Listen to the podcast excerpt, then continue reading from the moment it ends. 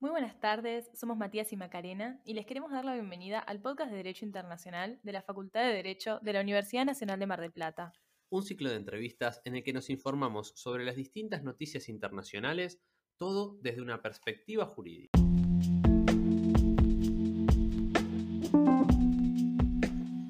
Buenas tardes, bienvenidos a todos y a todas a este nuevo episodio del podcast de Derecho Internacional del CIDIR. Somos Macarena. Yo soy Matías.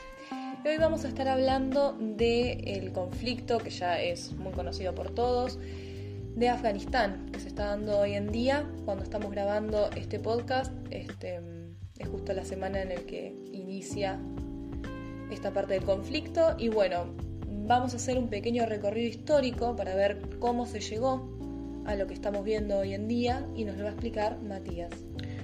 Así es, como contaba Macarena, un poco vamos a, relatar eh, bien los hechos que, llevaron a la situación actual, eh, explicar quiénes son los talibanes, de dónde salen estas normas tan extremistas que tienen, eh, la relación que tiene Estados Unidos con todo el conflicto y demás. Y para esto tenemos que remontarnos muchos años en el pasado para entender bien el conflicto desde el inicio. Afganistán declara su independencia del Reino Unido a principios del siglo XIX. A partir de ese momento tuvo un régimen monárquico hasta 1973, bastante reciente realmente, una monarquía muy duradera. Eh, y en ese año se establece la República de Afganistán. Eh, finalizando por fin con casi un siglo de, o más de un siglo de régimen monárquico. Pero solo cinco años después de este primer gobierno, en 1978, se produce una nueva revolución, la revolución de Saur, de inspiración comunista, que estableció la República Democrática de Afganistán. A todo esto, recordemos que para estos años, en 1978, nos encontramos en pleno conflicto de la Guerra Fría. Estábamos en el auge, Oriente versus Occidente, comunismo versus capitalismo. Y en ese contexto es que surge la Guerra de Afganistán que se extendió desde 1978 a 1992. Y más o menos, ¿dónde es que surge el movimiento de los talibanes? ¿En qué momento empiezan a tener un rol mucho más importante? Bueno, justamente es en este momento que comienzan a, tener más relevancia eh, la guerrilla islámica, llamados los talibanes, eh, comienzan a eh, combatir el régimen comunista y a ir eh, ganando cada vez más fuerza. Y estaban principalmente apoyados por Estados Unidos. Como bien les decía, y por eso destacaba la situación, el contexto de la Guerra Fría, em, como ellos deseaban combatir al régimen actual que era comunista, es decir, los talibanes deseaban combatir al régimen comunista, Estados Unidos vio en ellos una, mm, un medio por el cual podían llegar a, a, destruir. Claro, se podría decir un aliado. Un aliado. Básicamente. Exactamente. Por lo tanto, apoyaron al, a los talibanes en este combate junto con Arabia Saudita, Pakistán y otras naciones occidentales y musulmanas. Por su parte, obviamente, el gobierno comunista de Afganistán estaba apoyado por la Unión Soviética. Finalmente, eh, como todos sabemos, eh, los sucesos históricos, la Unión Soviética cae y los soviéticos se retiran de Afganistán en 1989. Pero a pesar de eso, la guerra civil siguió hasta 1996, año en que los talibanes se establecieron en el poder y originaron un nuevo Estado, el Estado Islámico de Afganistán, basado en su interpretación de la Sharia. Ah, sabes que sí, en eso este, queríamos hacer hincapié. ¿Nos puedes contar de la Sharia, por favor? Bueno, la Sharia es eh, la ley islámica o es el derecho islámico.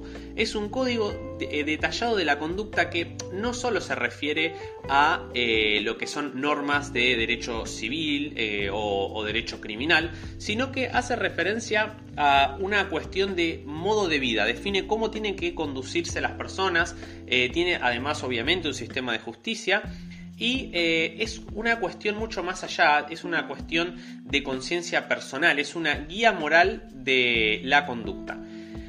Eh, la, Sharia eh, es adoptada por la mayoría de los creyentes y practicantes musulmanes en distintos grados Pero, a diferencia de las orientaciones morales de la Biblia para los cristianos, la Sharia no solo es un código religioso de orientación vital, sino que codifica la conducta de las personas y rige todos los aspectos de su vida. Pero no nos adelantemos porque este tema vamos a ahondar más adelante. Bueno, está bien. Entonces, este, podemos continuar con el recorrido histórico. ¿Nos puedes contar un poco directamente del, 2001?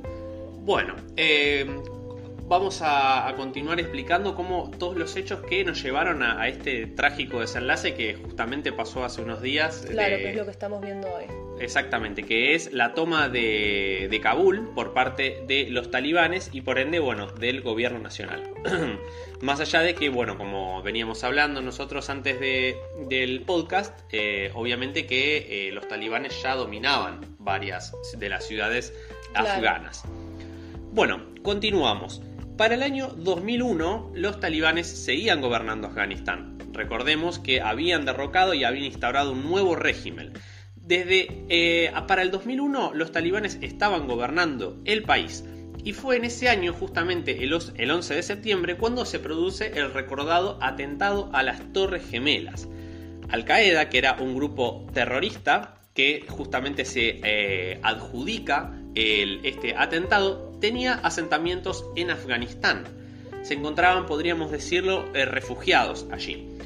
Por ello, en 2002, Estados Unidos lidera un ataque en el territorio afgano contra los talibanes, junto con milicias británicas y canadienses y contando con el apoyo de varias naciones aliadas, como Australia. Y posteriormente también se suman las tropas de la OTAN, produciendo así una nueva guerra en Afganistán en la que vence la coalición y coloca en el poder al gobierno que constituye la República Islámica de Afganistán.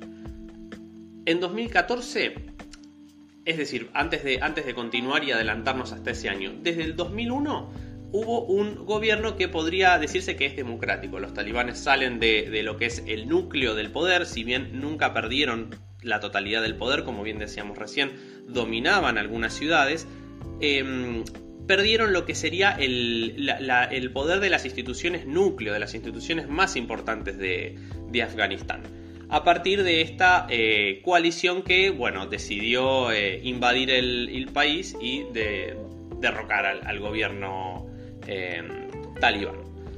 Para el año 2014, Estados Unidos y la OTAN declaran formalmente que abandonan la guerra, pero, sin embargo, deciden mantener las tropas en apoyo al gobierno afgano. Obviamente esto reconociendo la, debilidad del gobierno afgano para controlar una situación tan tensa y contra un enemigo tan poderoso eh, armamentalmente hablando.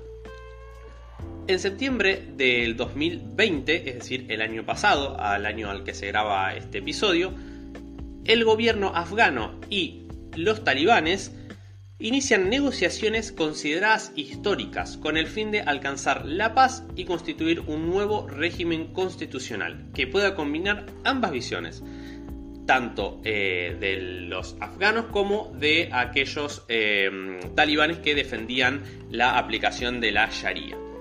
Las negociaciones lamentablemente no prosperaron y las partes se mantuvieron en conflicto hasta 2021.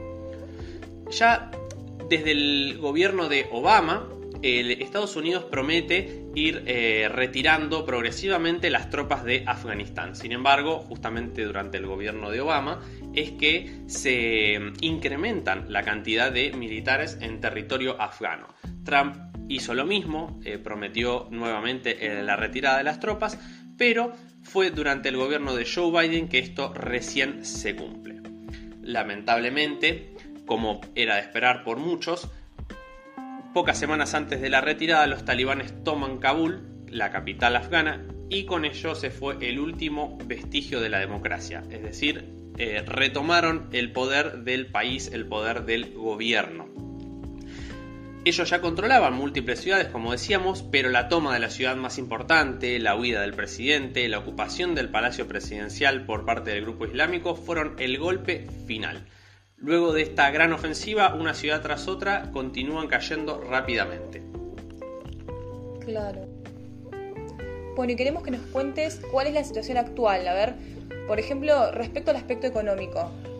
Y bueno, respecto al aspecto económico, la situación de Afganistán ya era muy mala desde antes de, lo sucedido, eh, pero realmente esto hace temblar totalmente no solo a la parte política, sino económica del país. Según el Banco Mundial, la economía de Afganistán está moldeada por una gran fragilidad y dependencia de la ayuda internacional y un dato que me pareció muy interesante es que el país destinaba el 22% de su PBI para la defensa militar, principalmente de cara a la protección de los talibanes, cuando, para poner en contexto, la mayoría de los países de bajos recursos no suelen asignar más de un 3% de su PBI.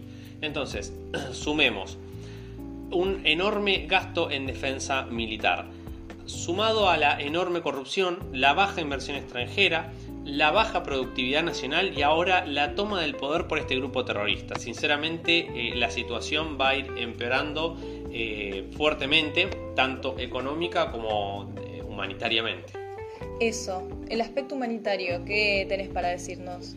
Bueno, en los últimos días se han visto mm, grandes homicidios, se ven eh, los talibanes salen armados a amedrentar a toda la población, eh, demostrando una vez más que su poderío viene por, por el lado de, la violencia.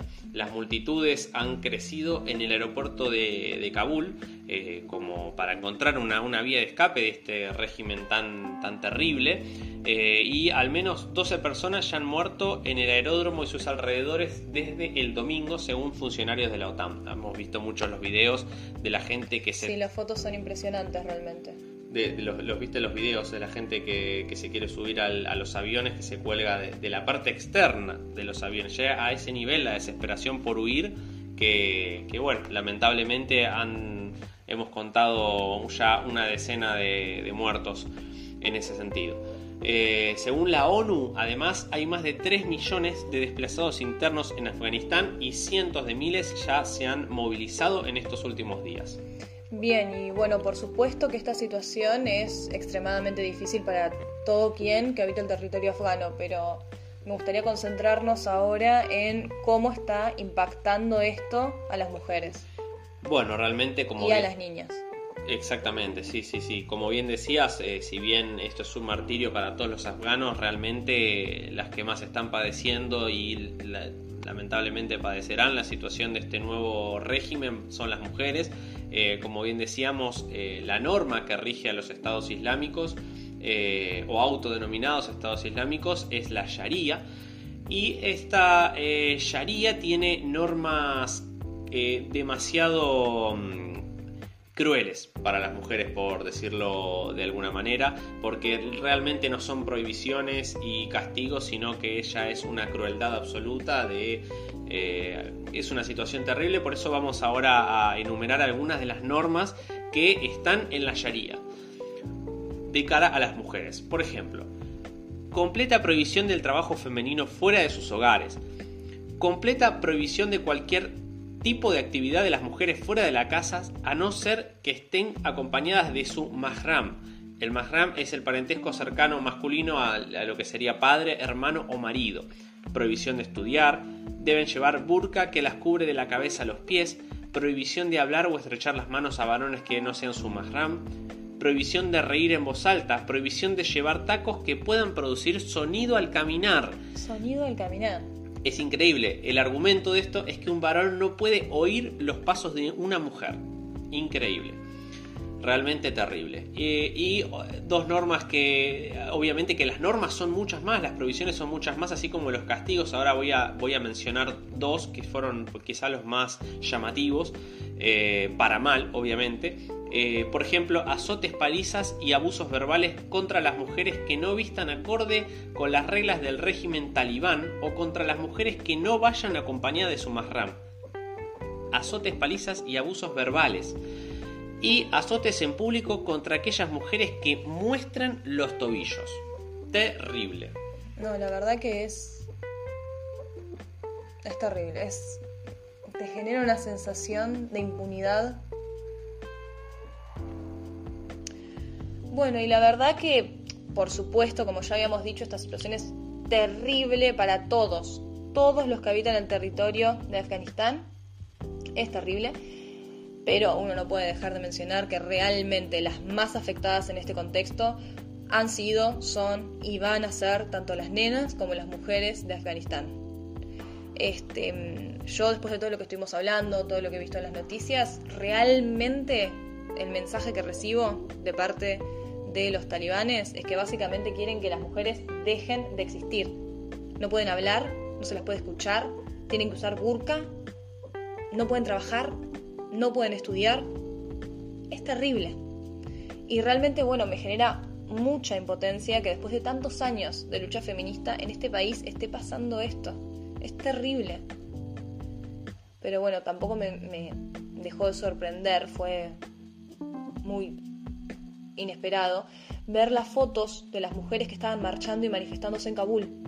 Tenían el burka, estaban rodeadas de hombres con armas y aún así tenían carteles y gritaban por sus derechos.